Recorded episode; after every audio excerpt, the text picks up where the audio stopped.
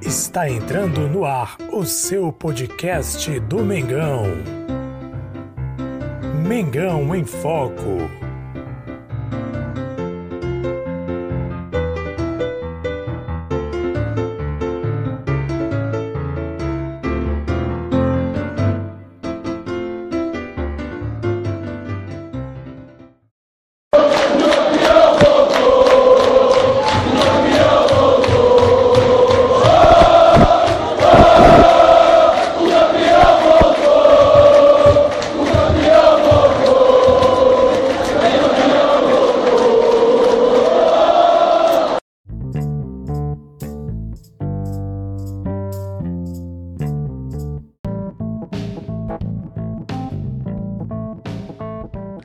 Salve, salve nação rubro-negra! Episódio 110, podcast Mengão em Foco. Jesus Mar Souza com vocês mais uma vez. Feliz da vida, Flamengo leva mais um caneco. Flamengo campeão do Campeonato Carioca em cima do Fluminense, 3 a 1 do Mengão, queridão, no jogo bem melhor do que o jogo da semana passada, sábado passado, um jogo muito fraco, como eu falei aqui no podcast, jogo fraquíssimo. Mas esse jogo o Flamengo mostrou muita qualidade, mostrou que realmente é um time de qualidade que a gente conhece, que a gente sabe, com jogadores que têm condições, capacidade, que é o melhor time da América do Sul, com certeza.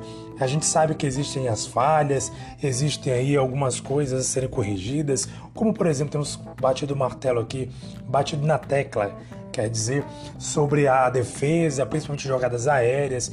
Mas o Flamengo se mostrou ontem um pouco mais seguro, pelo menos o jogo contra o Fluminense ontem, que, obviamente, no primeiro tempo não ofereceu tanto perigo ao Flamengo. Primeiro tempo, o Flamengo amassou totalmente a equipe do Fluminense e venceu de 2 a 0 no primeiro tempo. No jogo ali meio que truncado, mas mesmo assim o Flamengo foi para cima, buscou o resultado, buscou ali a vitória para cima do Fluminense no primeiro tempo. E o primeiro gol sai de pênalti. De quem? Do Gabigol, né? Gabigol sempre decisivo nas competições, sempre decisivo em jogos, todos os jogos, mas principalmente jogos decisivos.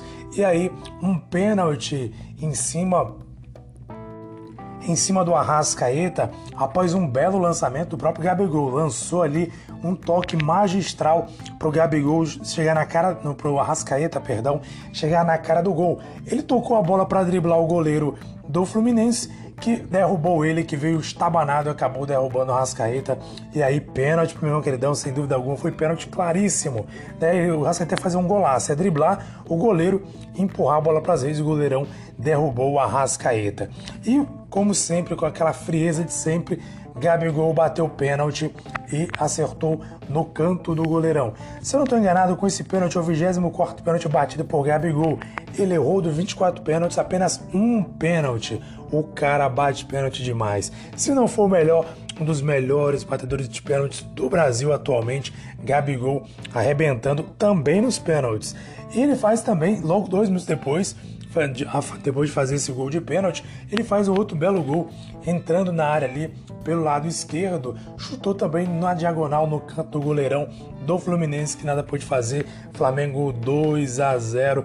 Então o Flamengo vira o primeiro tempo já com 2 a 0, com uma vantagem melhor. Segundo tempo o Fluminense vem para cima, né? No abafa, naquela tentativa de buscar o resultado, obviamente, porque o time tinha que empatar pelo menos para levar para os pênaltis e o time acaba é, indo buscar o resultado ali com o Fred, Nenê ganhando para cima e o jogador Fluminense sofre um pênalti, não lembro agora o jogador que sofreu o pênalti do Fluminense. Rodrigo Caio acaba chegando por, por baixo, né? Na disputa de bola a meia altura, o jogador Fluminense levantou o pé para disputar a bola, o Rodrigo Caio veio por baixo e deu um totó também na perna dele e acabou sendo pênalti. Foi visto pelo VAR. O VAR analisou a situação, como era lance interpretativo, ele o VAR indicou ao árbitro que ele teria que olhar as imagens e ele foi olhar as imagens e acabou marcando o pênalti para o Fluminense, foi marcado aí pelo, pelo Fred, né? Fred bateu, bateu muito bem e marcou o gol do Mengão, do Mengão não, do Flu, né? do Fluminense aí em cima do Flamengo. E aí Flamengo 2 a 1. E aí começou ali, o jogo ficou um pouco mais pegado, o jogo lá e cá. Mas aí o Rogério Ceni faz uma mudança, modificações, tira o Gabigol, coloca o Pedro, tira o Gerson, coloca o João Gomes, que logo ao entrar pouco tempo, eu acho, no primeiro lance que ele participou, logo que ele entrou, uma jogada do Pedro também entrou. Pedro, entrou Pedro, entrou o João Gomes, e o Pedro no lugar do Gabigol e João Gomes no lugar do Diego, como eu acabei de falar. Então, Diego não, de Gerson. E aí Pedro acaba é, fazendo, chutando de fora da área. O goleirão do Fluminense acabou soltando a bola. E aí o Gomes estava esperto dentro da área para rolar para o fundo do gol. O primeiro gol dele como profissional no Mengão Queridão e logo o gol que decidiu o resultado, o gol que decidiu aí o campeonato para o Mengão Queridão, Flamengo campeão carioca. E aí Flamengo venceu por 3 a 1. O Flamengo jogou como o gigante que é, venceu por 3 a 1. Apesar das provocações do Fluminense, apesar daquele clima todo, aquela briga no final do jogo passado, o Flamengo se mostrou ser superior e dentro de campo, né? Nada de discussão fora de campo, de briga fora de campo, mostrou que é superior dentro do gramado, mostrando a qualidade que a gente sabe que o Flamengo tem. Obviamente a gente vai aqui é, pontuar não nesse jogo, mas no geral, no retrospecto aqui, recente do Mengão Queridão, que a gente tem que acertar ali é a defesa. Ontem foi muito bem, pelo que eu vi ali, foi muito bem a defesa. Rodrigo Caio, inclusive, né, é, jogando, jogou muito bem, o cara bem postado, ajudou muito. Nossa, quando tem Rodrigo Caio, a gente sente a segurança maior na defesa. E foi muito bem ontem o Rodrigo Caio, por sinal, jogando muito. Quero destacar também uma coisa, o Gabriel Batista, né, que inclusive até deu entrevista no final do jogo, agradecendo a confiança, e foi o primeiro título dele também é, como goleiro titular, né, como goleiro é, no gol do Flamengo, do Mengão Queridão, porque os títulos anteriores aí, quem ganhou foi o Diego Alves e também o próprio Hugo Souza, que está sendo reserva agora, ganhou o Campeonato Brasileiro no passado, na condição de titular. Então, Gabriel Batista aí teve aí a sua.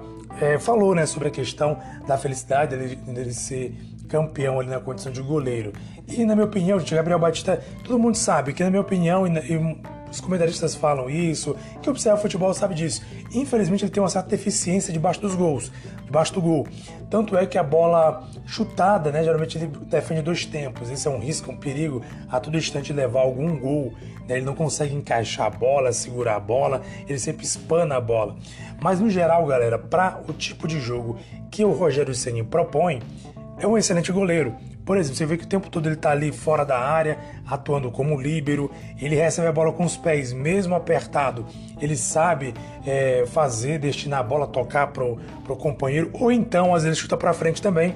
Né? Aquela coisa, ele faz o que tem que fazer. Quando a bola vem que tem condições de ele tocar para o companheiro, ele toca. Mas quando ele vê que não tem condições, ele espana a bola para frente.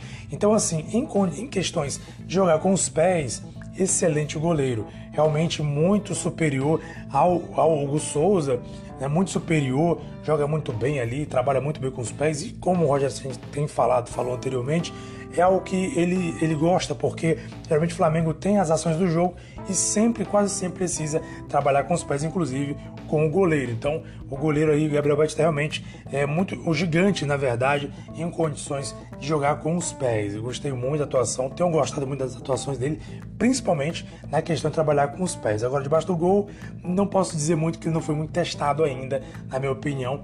Eu acho ele muito um pouco fraco, mais fraco que o Hugo em questão de baixo da trave.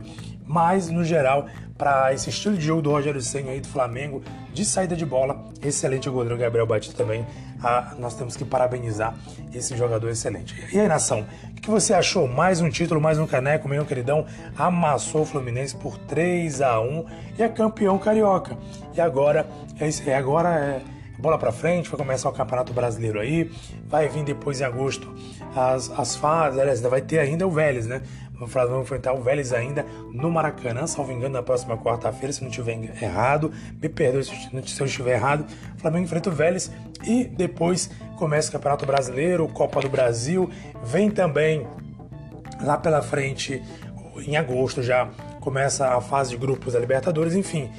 Mengão queridão, vem com tudo aí para ganhar mais títulos, mais canecos, né? Os últimos canecos disputados pelo Flamengo aí, Campeonato Brasileiro, Supercopa do Brasil, é, agora também a Carioca, né? Mengão queridão foi campeão é, e sendo campeão, mostrando aí toda a sua força, mostrando aí todo o seu potencial, o seu poder. Flamengo, Mengão queridão, colocando aí, é, mostrando, né, que tem hegemonia, né? Que tem hegemonia, como foi colocado ali no próprio Maracanã, o mosaico, hegemonia E é mais ou menos isso que acontece com o Mengão Queridão. Ou menos não, isso que acontece. O Flamengo tem hegemonia no Rio de Janeiro e quer manter hegemonia também a nível nacional e internacional, disputando grandes campeonatos. É isso aí, nação rubro-negra. E você, o que achou do jogão?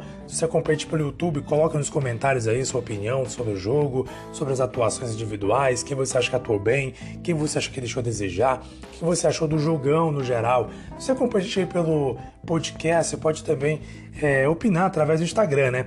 Arroba Mengão em Foco, manda lá sua mensagem pra gente, que a gente vai responder aqui nos próximos podcasts. A gente manda um salve pra você também, porque é importante você participar, é importante você ter aquela interação com a gente. Não esqueça de favoritar, hein? Se estiver ouvindo a gente do seu sua plataforma de podcast preferida, favorite nosso podcast para sempre receber informações do Mengão Queridão. Se acompanha pelo YouTube, inscreva-se no canal caso tenha gostado e ative o sininho para receber sempre informações do Mengão Queridão. Afinal de contas, aqui é Mengão em Foco. Voltamos essa semana com mais informações do Mengão Queridão.